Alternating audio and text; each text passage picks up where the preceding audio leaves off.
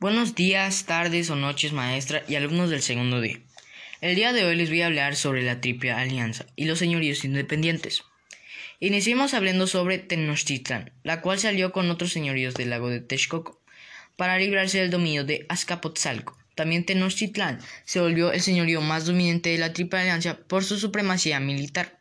Con el paso del tiempo, los mexicas fueron odiados por sus señoríos sometidos porque cometían múltiples abusos en el proceso del cobro de tributo.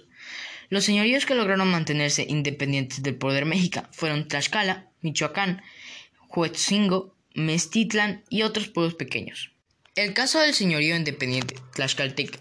Este fue un aliado primordial de los españoles para la conquista, ya que los españoles usaron la estrategia de internarse en tierras mexicas, así contactaron con los tlaxcaltecas, enemigos de los aztecas, con quienes se aliaron. Tras esto, prosiguiendo su camino, Cortés llega a Tenochtitlán, donde es recibido por Moctezuma Yocoyoxin, quien aloja a los españoles en el palacio de su padre Ayaxcala.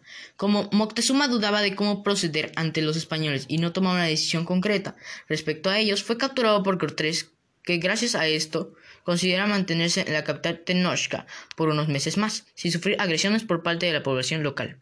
La autora Anne Chapman, en su libro Raíces y consecuencias de la guerra de los aztecas contra los tapanecas de Azcapotzalco, señaló que para el año 1433 ya se habían rendido todos los centros tapanecas, con lo cual se constituyó un pacto entre México, Tenochtitlán y Texcoco y Tlapolcán, posteriormente llamado la Triple Alianza, mediante el que se incluía los tres grupos étnicos más importantes de los altiplanicie, los Cahual, los Chichimecas y los Tapanecas. Para esta autora, los tres centros estaban comprometidos a ayudarse en las guerras. Se repartían el tributo, correspondiéndole dos esquinas de la parte a Tenochtitlán, los mismo para los Texcocos y una quinta parte para Tlacopan.